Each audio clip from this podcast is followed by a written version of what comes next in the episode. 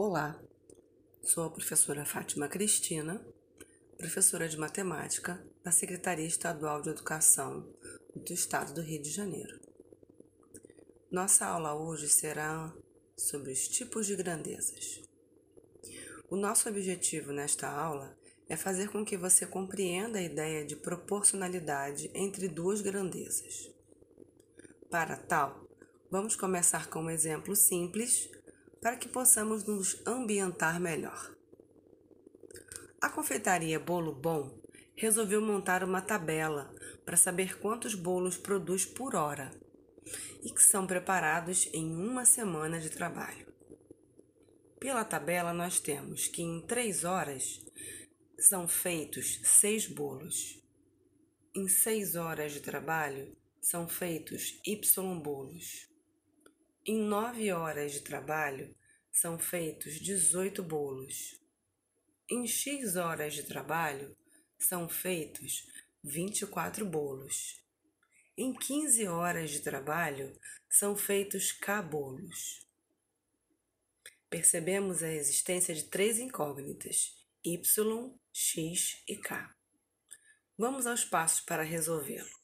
Primeiro passo. Para descobrir as incógnitas, que estão faltando, é necessário descobrir a lógica ou fazemos uma análise proporcional. Veja só. Podemos dizer que 3 está para x, assim como 6 está para y. Ou seja, se foram trabalhadas 3 horas, foram produzidos 6 bolos. Então, se foram aumentadas as horas de trabalho, ou seja, de 3 para 6 horas, a quantidade de bolos também será aumentada. Note também que a razão é diretamente proporcional em três horas. Assim, também será com relação à produção dos bolos. Segundo passo. Vamos usar a regra de três simples. Veja só.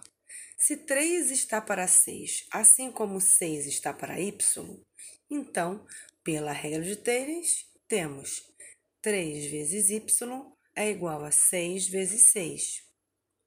3 vezes y será igual a 36. Aplicando a operação inversa da multiplicação, vamos ter que y é igual a 36 dividido por 3, o que vai resultar em y igual a 12 bolos. Terceiro passo. Agora, vamos determinar com quantas horas x foram produzidos 24 bolos. 9 está para 18, assim como x está para 24. Aplicando essa regra de três simples, nós teremos 18x é igual a 24 vezes 9, que vai dar 216. x é igual a 216 dividido por 18, o que vai nos resultar em 12 horas de trabalho. Vamos ao quarto e último passo. Agora, vamos determinar quantos bolos são produzidos em 15 horas. Para tal fato, vamos arrumar as nossas contas. Notemos que as razões são diretamente proporcionais, portanto, aplicaremos a regra de t simples novamente. X está para 24, assim como 15 está para cá sendo que na questão anterior nós determinamos x como sendo 12. Então, 12 está para 24, assim como 15 está para k. Aplicando a regra de 3, 12 vezes k vai ser igual a 24 vezes 15, o que resulta em 360. K será igual a 360, quem multiplica de um lado divide do outro, dividido por 12, o que vai nos dar uma média de 30 bolos produzidos. Excelente! Agora vamos ao segundo exemplo. A lavadora de Pedro quebrou e não existem mais peças para o seu conserto. Para isso, terá que comprar outra nova. Pedro, então, resolveu fazer uma pesquisa de preços em lojas virtuais e físicas procurando o modelo desejado com preço mais adequado para o seu orçamento. Por isso, fez uma tabela e inicialmente a seguiu. Na tabela consta uma coluna com o número de parcelas e uma outra com o valor de cada parcela. Na primeira linha temos o número de parcelas são duas, cada uma 900 reais. Depois, três parcelas, 600 reais cada, quatro parcelas, 450 reais cada e cinco parcelas, não sabemos qual vai ser o número dessas parcelas.